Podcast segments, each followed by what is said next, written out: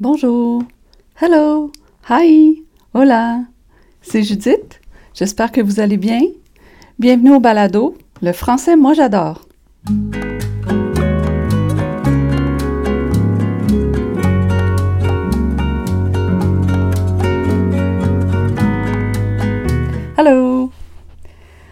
Le sujet dont je veux parler aujourd'hui, au lieu de le nommer, au lieu de, dire tout de suite ce que c'est, j'ai pensé vous lire la définition du, euh, dictionnaire, ben de pas n'importe quel dictionnaire, là, la définition vient d'Antidote, puis euh, je vais essayer de vous laisser deviner. Alors, euh, la définition va comme suit. Élément d'une cuisine formé d'une cuvette comportant une arrivée d'eau et un système de vidange. Bon, euh, utilisé notamment pour trois petits points. Je ne veux pas vous dire pourquoi, parce que si je vous dis pourquoi, euh, vous, allez, vous allez le deviner tout de suite. OK, je relis le début, je relis le début de la définition, dans le fond. Élément d'une cuisine formé d'une cuvette. Une cuvette, c'est comme un grand, un bac, un grand bac, euh, comportant une arrivée d'eau. Donc, il y a de l'eau. une arrivée d'eau donc il y a de l'eau qui arrive, et un système de vidange. Alors, autrement dit, euh, un endroit dans la cuvette qui nous permet de jeter, là, qui nous, tu un... vous le savez pas, hein? Ben non, vous le savez pas. Ben peut-être que vous le savez. Le savez-vous? C'est pas facile, hein? OK, la fin de la définition, c'est utiliser notamment pour laver la vaisselle. Élément d'une cuisine formé d'une cuvette comportant une arrivée d'eau et un système de vidange, utilisé notamment pour laver la vaisselle. C'est un évier. Évier. Vous le connaissiez, le mot, n'est-ce pas? C'est évident, un évier de cuisine. Je me demande d'ailleurs si quand on dit évier de cuisine, si c'est pas un peu redondant, tu sais, c'est, c'est la même. Je veux dire, un évier, normalement, on trouve juste ça dans la cuisine parce que la définition dit que c'est un élément, c'est l'élément d'une cuisine. Donc, évier de cuisine, c'est euh, c'est redondant, non? C'est comme si on disait un, un lit à coucher un lit, c'est fait pour se coucher, là. Euh, on n'a pas besoin de dire que c'est fait pour se coucher, donc ça serait redondant de dire un lit à coucher. C'est pas très bon comme exemple. en tout cas, euh, c'est de ça je veux parler. Le, je veux parler de l'évier. ce, ce, concept d'évier. En anglais, sink. The sink. The kitchen sink. The sink in the kitchen. we wash the dishes, right? C'est ça. En espagnol, c'est euh, fregadero. Fregadero. Puis là, je vais vous mettre l'enregistrement. Euh, parce que c'est ça, quand on cherche la prononciation d'un mot là, dans, dans Internet, on a juste à taper le mot, puis à écrire prononciation à côté. Puis là, dans Google, il nous sort des, euh, des outils, des endroits où le mot est, enregistré. Des fois, c'est carrément Google qui, euh, le propose, qui propose la prononciation du mot, donc le mot quand on le dit à voix haute. Euh, là, je vais vous mettre, je vais vous faire entendre des enregistrements. Un qui est tiré de Lingui, puis les deux autres viennent d'un site qui s'appelle Forvo, F-O-R-V-O. Ok, je vous fais entendre ça. Fregadero. Fregadero. Fregadero. Fregadero. Fregadero. Fregadero. Bon, voilà. Alors, c'est comme ça. Moi, ça m'aide d'écouter des enregistrements comme ça des fois parce que quand je ne suis pas certaine de la prononciation d'un mot, c'est ce que je fais. Puis là, les deux, derniers, euh, les deux dernières prononciations, c'est ça, viennent de Forvo. Forvo, c'est un site qui a été fondé en 2008 euh, par... Euh, comment il s'appelle le gars qui a fait ça? J'ai perdu son nom. Oh non, j'ai perdu son nom. En tout cas, c'est un gars, je pense, qui est d'origine espagnole, mais j'ai perdu son nom. Si ça vous intéresse, vous avez juste à aller sur le site de Forvo. Euh, c'est ça, pour le savoir. Donc, ça a été fondé en 2008 dans le but d'améliorer la communication parlée entre cultures. Puis là, ça dit, j'ai trouvé ça sur le site, là, les utilisateurs peuvent partager leur prononciation des mots dans leur langue native et écouter les mots prononcés par d'autres locuteurs natifs. Autrement dit, si on cherche des mots euh, espagnols, donc des mots prononcés en espagnol, les gens qui vont les dire, normalement, ça devrait être des gens dont l'espagnol est la langue maternelle. Alors, c'est l'idéal si on veut savoir la bonne prononciation d'un mot, c'est que le mot soit prononcé par une personne dont c'est la langue maternelle. Puis là, aujourd'hui, donc ça a été créé en 2008, puis euh, aujourd'hui, ça dit que c'est une base de données de plus de 6 millions de mots prononcés en 390 langues.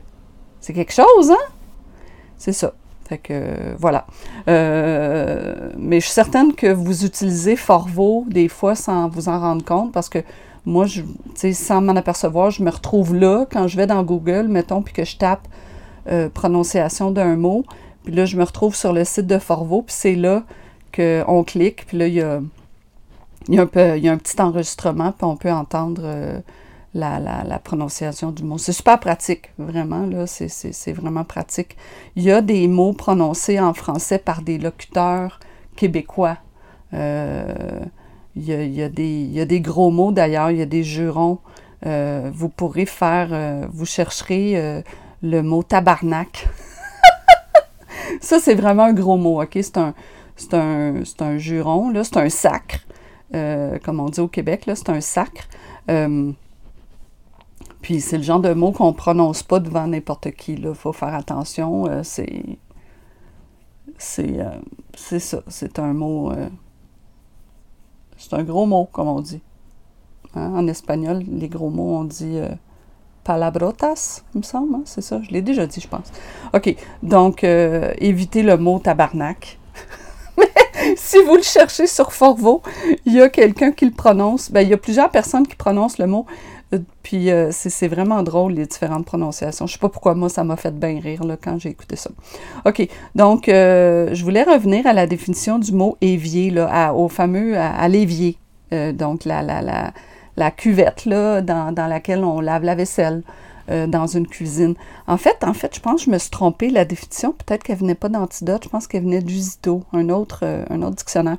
C'est ça, je voulais vous parler d'Usito aussi. Je ne sais pas si vous connaissez ce dictionnaire-là. Usito, U-S-I-T-O. Euh, vous tapez ça dans Google encore.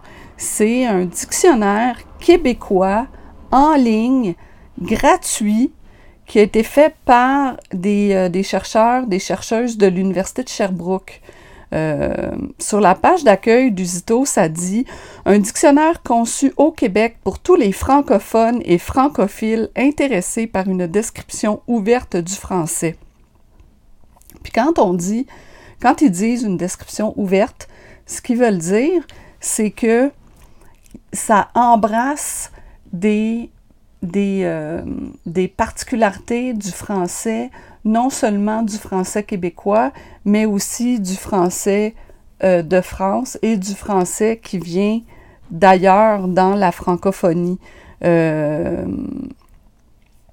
alors, euh, c'est intéressant, c'est un dictionnaire qui est vraiment qui, qui, qui, est intéressant à utiliser parce que c'est gratuit, puis c'est fiable. On peut, on peut se fier aux informations qu'on trouve sur, sur Usito.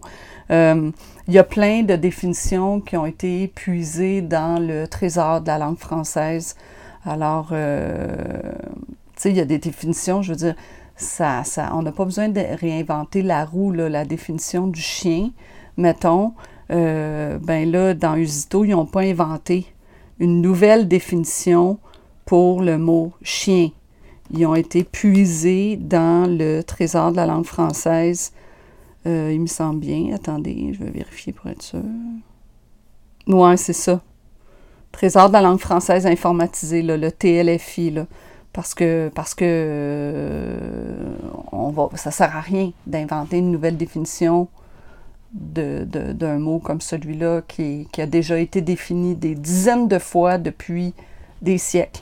Alors, euh, c'est ça, le chien, ça dit mammifère carnivore domestique, étroitement apparenté au loup et très largement répandu comme animal de compagnie. Oui, c'est vrai! Ok, j'arrête cette définition-là. Mais euh, bon, fait que tout ça pour dire Usito. Euh, je vous invite à le découvrir. Ah oui, puis c'est ça aussi. Ce que je voulais dire au sujet d'Usito, c'est que quand on arrive sur la page d'accueil d'Usito, alors mettons, vous faites Usito dans le, dans le Google, là, vous allez tomber sur euh, la page d'accueil du dictionnaire, puis tout de suite, il y a grand, un grand rectangle, il y a une barre de recherche finalement, là, vous pouvez taper votre mot là-dedans, puis euh, vous faites Enter, puis là, ça va vous donner la définition du mot. Mais en dessous de ça, ça dit, il y a un mot, ça dit navigation. Puis là, on peut naviguer dans le dictionnaire, c'est-à-dire qu'ils ont, ils ont euh, rendu disponible plein de données intéressantes, des articles thématiques sur différentes euh, réalités, sur différents sujets. Puis, moi, les rubriques que je trouvais intéressantes d'aborder, c'était euh, celles qui portent sur les particularismes, alors des mots qui désigne des réalités typiquement québécoises, canadiennes ou nord-américaines. Donc, il y, a, une rubrique comme ça où on peut trouver des mots typiquement qui désignent des notions, des réalités typiquement québécoises. Il y a des québécismes aussi, donc des mots qui sont utilisés, qui sont utilisés uniquement au Québec, qui ont été créés au Québec, utilisés au Québec.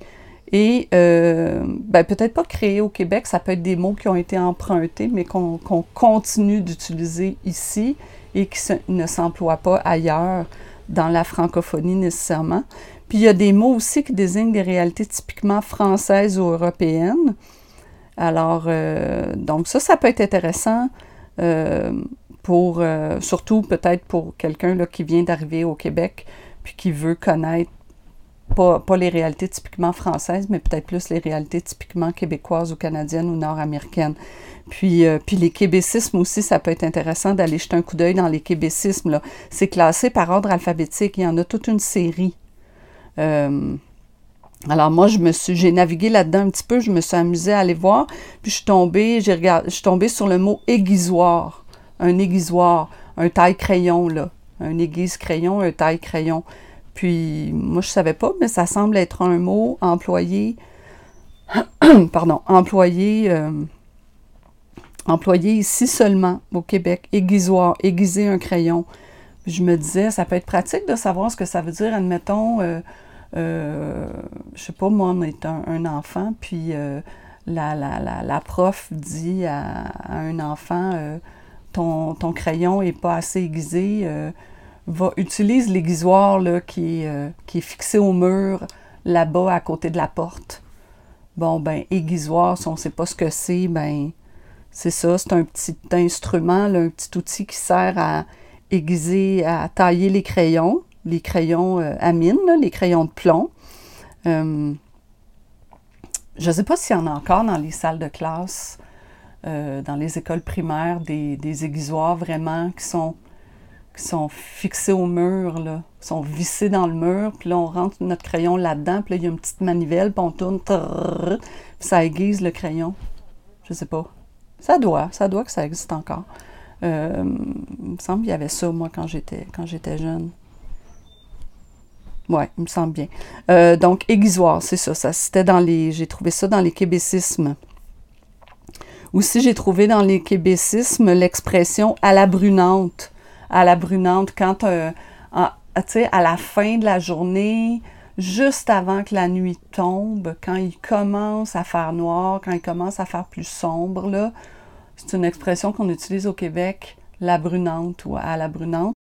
Ah oui, puis là, en m'amusant à regarder là-dessus, j'ai vu, euh, il y avait le mot baccalauréat.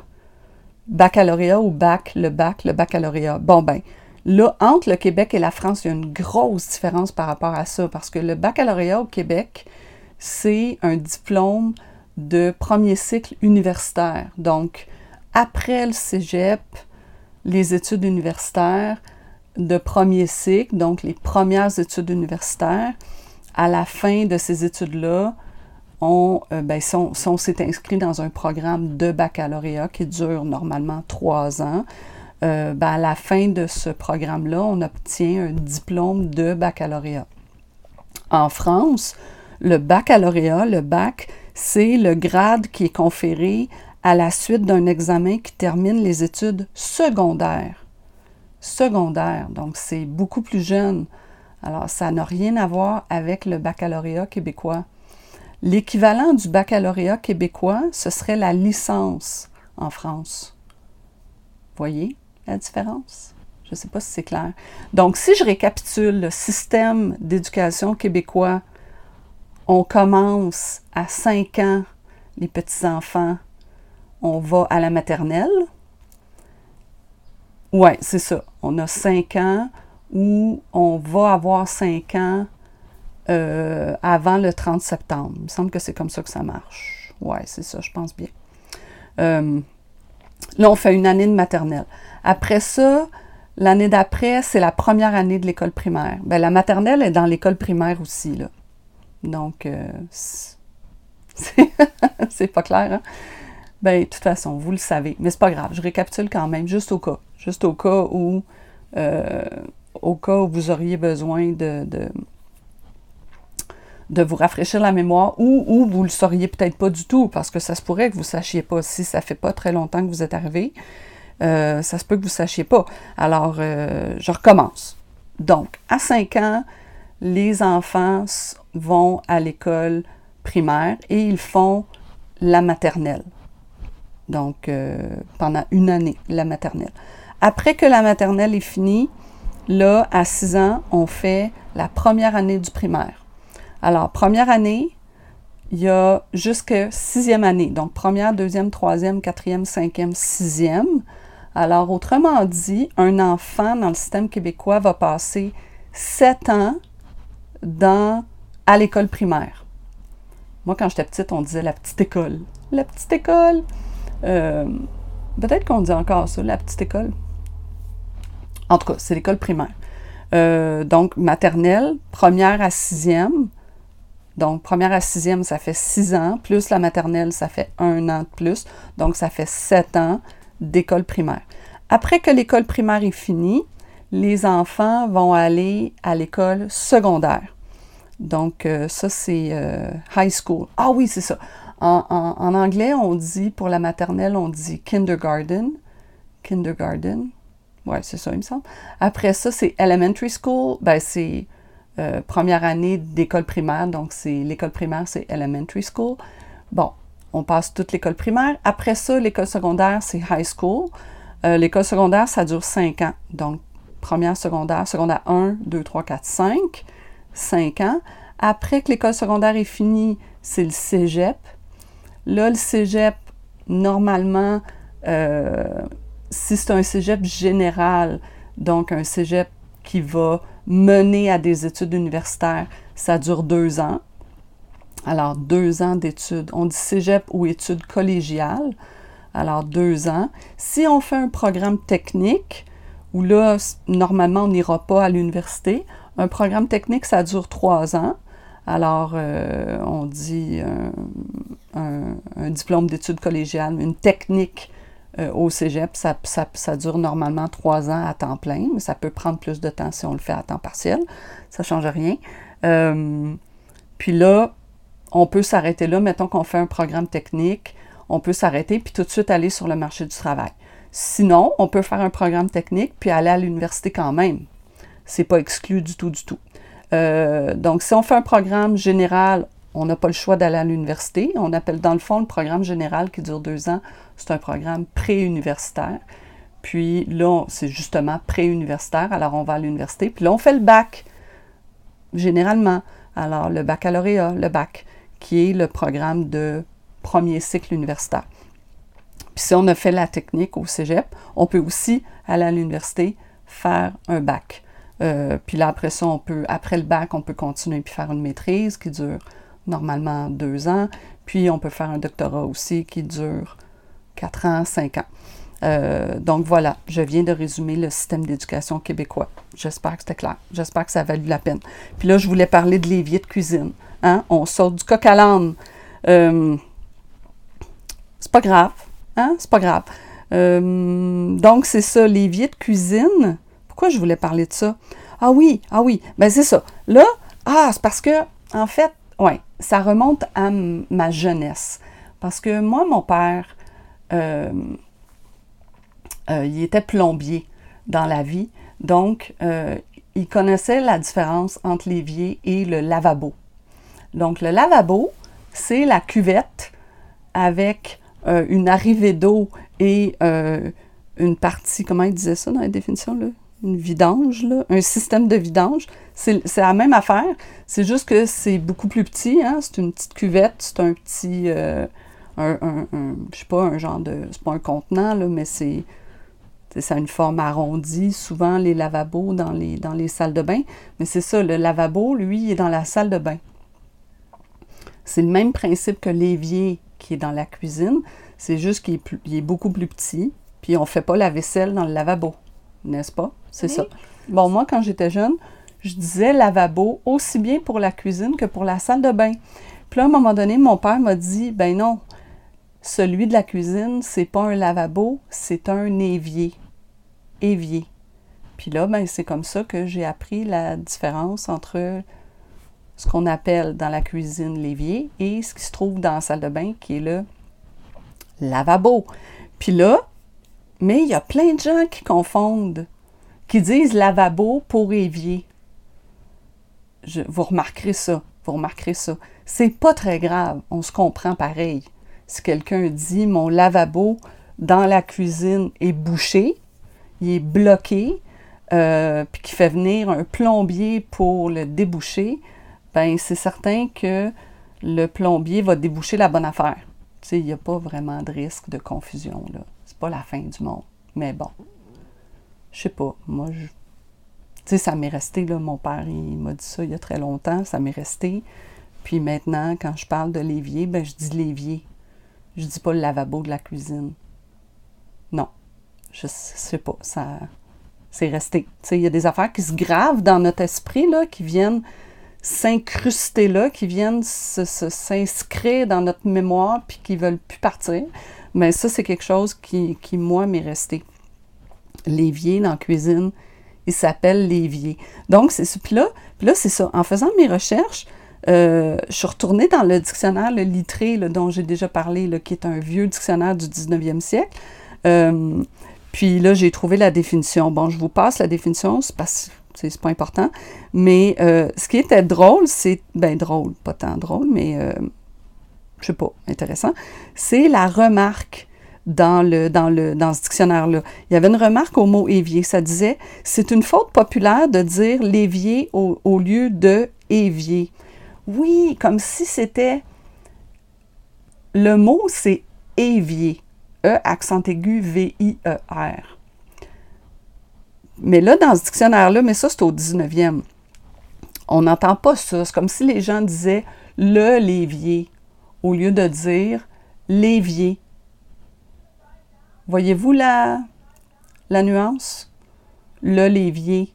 On ne peut pas dire le lévier parce que c'est dans l'évier, il y a déjà le, c'est L apostrophe. Là, j'ai les bras en l'air, les baguettes en l'air, puis j'essaie de vous, de vous illustrer mon propos, puis je m'aperçois que vous me voyez pas, mais euh, c'est ça. Un évier, on dit pas un lévier, parce que le mot, c'est pas lévier, L-E accent aigu V-I-R, c'est évier, E accent aigu V-I-R. Mais là, ce qui est intéressant, c'était la suite de, la remarque. Il disait C'est une faute populaire de dire l'évier au lieu de évier par coalescence de l'article. Donc, je pense qu'on veut dire qu'on vient coller l'article le avec dans le mot évier, comme dans ces autres fautes que l'usage a consacrées. Puis là, il donne comme exemple, il donne trois mots comme exemple le mot lierre, du lierre, c'est comme de la vigne, c'est une plante grimpante, là, du lierre. En anglais, c'est ivy. Vous voyez, là, tu sais, sur un mur de briques ou un mur de pierre, là, on voit ça des fois, là, il y a des... C'est rempli de feuilles. Bon, ben, c'est du lierre. Ben, ça peut être une autre, une autre sorte de plante grimpante, j'imagine. J'imagine qu'il n'y a pas juste le lierre comme plante grimpante. Mais euh, en tout cas, du lierre, c'est une plante grimpante. Donc, euh, c'est super beau là, quand on voit ça sur des, des, des, maisons de briques. Là. Des fois, là, ça, ça vient couvrir toute, toute, toute la brique. Puis on voit juste les fenêtres au milieu. Puis même des fois, on dirait que les, que les feuilles veulent en- rentrer dans la maison, là, veulent rentrer dans les fenêtres, là, dans les... Moi, je trouve ça bien beau. Euh, bon, ben le mot, au départ, c'était hier. H-I-E-R-R-E. Hier. Puis, avec le temps, c'est devenu lierre. Puis là, aujourd'hui, on dit du lierre. On dit pas du hier. Voyez la différence? En tout cas, je savais pas ça. Donc ça, c'était une faute au départ de dire lierre au lieu de hier. Puis la faute, elle tellement, elle a tellement été répétée qu'elle est restée. C'est fascinant, trouvez-vous? Parce que des fois, tu sais, on, on, s'insurge. On, critique, les, on s'insurge des fois d'entendre des gens commettre des fautes. Mais on ne devrait pas, parce que, premièrement, l'important, c'est de se comprendre. L'autre fois, j'écoutais les nouvelles, puis il y a un politicien, je ne me souviens pas qui c'était, mais au lieu de dire le consensus, il a dit la consensus. Il a dit il y a eu une consensus par rapport à je sais plus quoi. Là. Je me souviens plus c'était quoi le sujet. Donc, un consensus, c'est quand tout le monde est d'accord, c'est quand tout le monde s'entend sur une affaire. Bon, ben, au lieu de dire qu'il y avait eu un consensus, il a dit il y a eu une consensus. Ben, j'ai compris ce qu'il voulait dire, le monsieur, quand il a dit ça. Il n'a pas dit il y a eu une explosion, il a dit consensus. Il n'a pas dit euh, sandwich aux tomates, il a dit consensus. Alors, au lieu de dire un consensus, il a dit une. Mais il a quand même dit le mot consensus. Alors, j'ai compris ce qu'il voulait dire.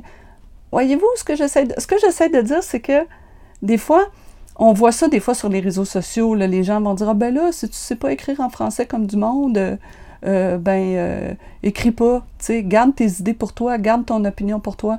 Ben non, ça marche pas de même. Parce que même si on fait des erreurs, c'est pas grave. On peut se faire comprendre quand même. Alors, on devrait pas porter de jugement sur les gens qui font des erreurs.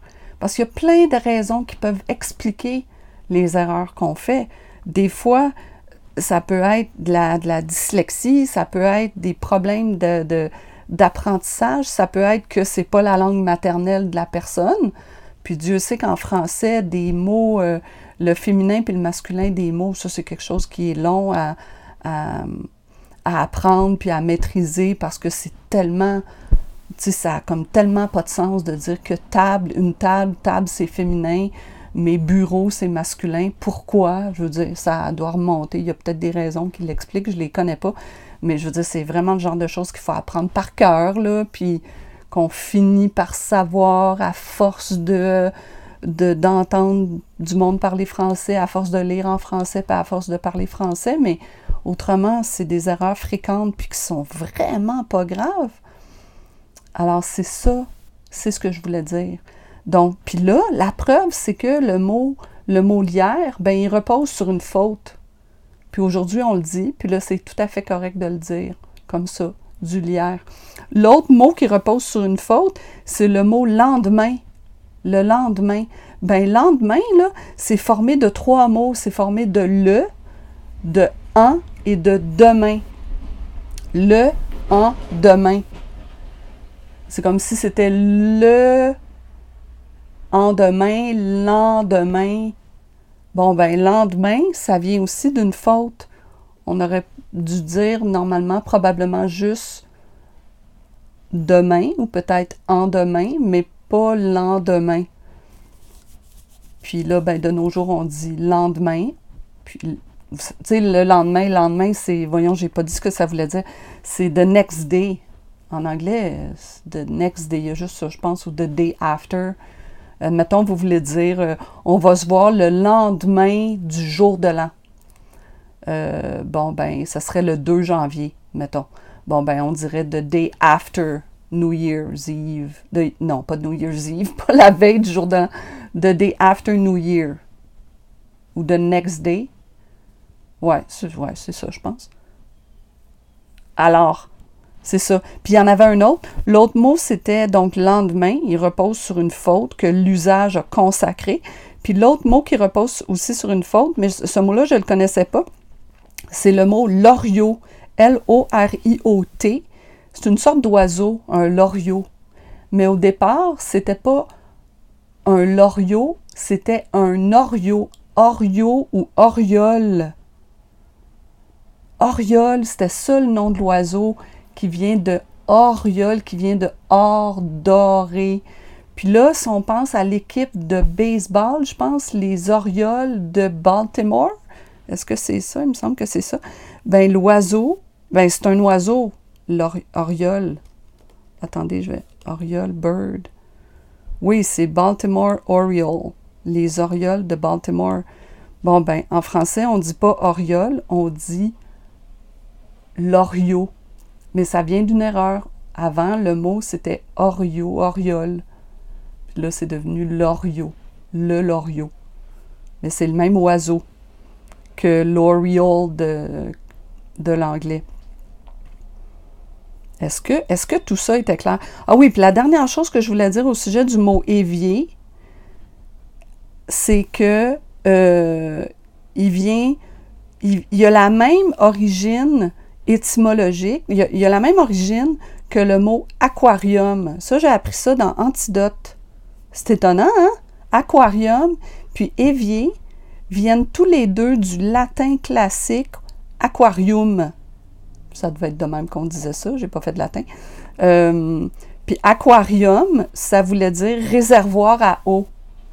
Puis là, par une espèce de, d'évolution phonétique, aquarium a donné aquariu, qui a donné aquario, aguario, awario, awiero, aouillère, avière, évier en ancien français. Bon, je ne sais pas si vous avez compris quelque chose, mais évier vient d'aquarium. Étonnant, n'est-ce pas? Ben, en fait, c'est sûr que dans les deux, il y a de l'eau. Mais dans l'évier, l'eau s'en va par le petit trou dans le fond. Là. Elle est évacuée.